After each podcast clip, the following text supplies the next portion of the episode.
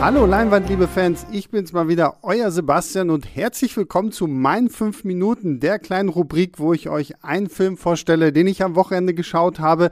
Heute ist es mal wieder einer, den ich mir selbst ausgesucht habe, aber ihr dürft mir natürlich auch gerne Vorschläge schicken an leinwandliebertfilmstarts.de, dann schaue ich mir auch gerne die Filme an, die euch fasziniert haben, die euch verstört haben, was auch immer. Heute habe ich aber mal was und ähm, für mich war das eine totale Offenbarung. Deswegen äh, großer Geheimtipp jetzt. Ähm, ich würde mal sagen, ich mache einfach hier los. Ich weiß nicht mal, ob ich fünf Minuten schaffe, darüber zu reden, weil über diesen Film könnte man noch ewig viel reden. Aber ich drücke einfach mal auf Start und es geht los. Und zwar geht es mir heute um The Empty Man. Den gibt es zurzeit zum Ausleihen auf Amazon Prime. Das ist ein Film aus dem letzten Jahr, der leider so ein bisschen dadurch untergegangen ist, dass er noch zu äh, Fox gehörte und mit diesem ganzen Deal, wo Disney ja Fox aufgekauft hat, ist er so ein bisschen untergegangen und äh, verschollen gegangen auch. Jetzt gibt es ihn halt irgendwie so plötzlich auf einmal wieder da. Und ähm, faszinierender Film. Also in The Empty Man geht es erstmal irgendwie darum, also die grobe Story ist, es gibt einen ehemaligen Cop, der sich auf die Suche nach einem vermissten Mädchen macht. Das ist eigentlich seine Nachbarin, die verschwindet irgendwann.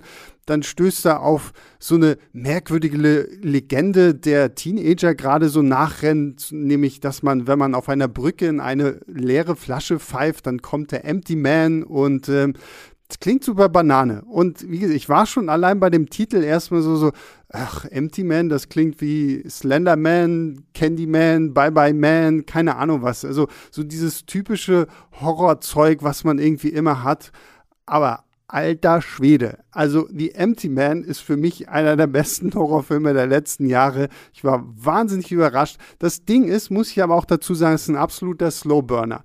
Also die ersten 20 Minuten sind eigentlich ein komplett anderer Film. Das, ist, das könnte man als Kurzfilm abkoppeln und es wäre auch wahnsinnig spannend.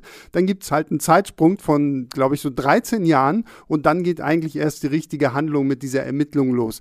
Und ähm, das ist halt sehr ruhig erzählt. Also David Pryor, der Regisseur, lässt sich echt Zeit. Das, der ganze Film ist, glaube ich, auch so zwei, zwei Stunden, 20 Minuten lang oder so. Also auch nicht so die übliche Länge für jemanden, der mit seinem allerersten Spielfilm, äh, mit seinem allerersten Spielfilm daherkommt.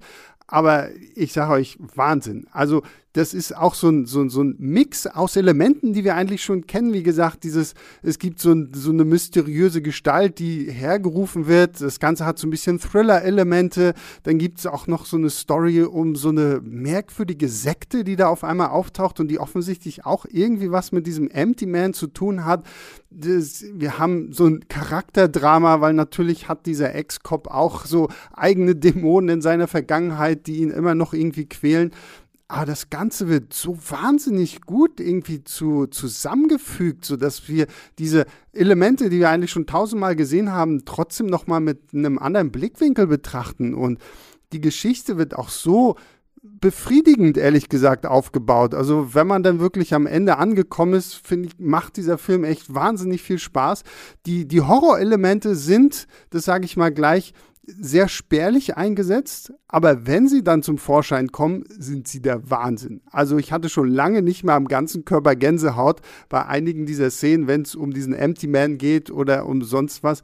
Ähm, also was äh, David Pryor, der Regisseur hier schafft, ist wirklich, wirklich spannend. Also er erzählt nicht nur einfach so eine billige Horrorstory, sondern da steckt echt was dahinter. Und ich sag's nur so, gerade so die ersten ähm, die erste Hälfte ist wirklich wahnsinnig, wahnsinnig gut.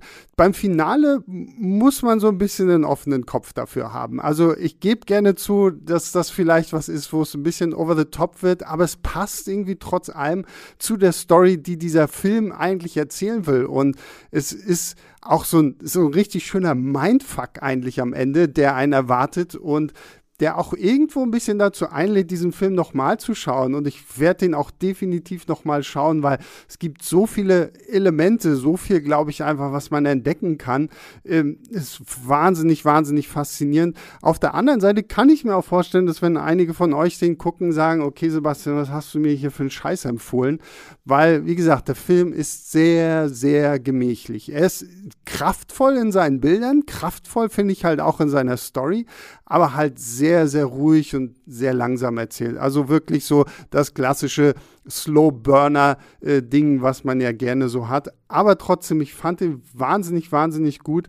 Auch äh, der Hauptdarsteller, der den Kopf spielt, äh, James Batch Dale, fand ich, der, der, trägt diesen Film wirklich unglaublich gut. Einige könnten ihn vielleicht kennen aus äh, der Fernsehserie 24 ich weiß nicht, für mich war es so das erste Mal, dass ich ihn gesehen habe in der Rolle, ähm, aber er war wirklich auch wahnsinnig gut und das ist auch wichtig bei so einem Film, wo es letztendlich um diese eine Person geht und ähm, also wahnsinnig toller Mindfuck. Am liebsten würde ich da eigentlich eine komplette Folge zu, von Leinwandliebe zu machen, weil dieser Film hat es verdient.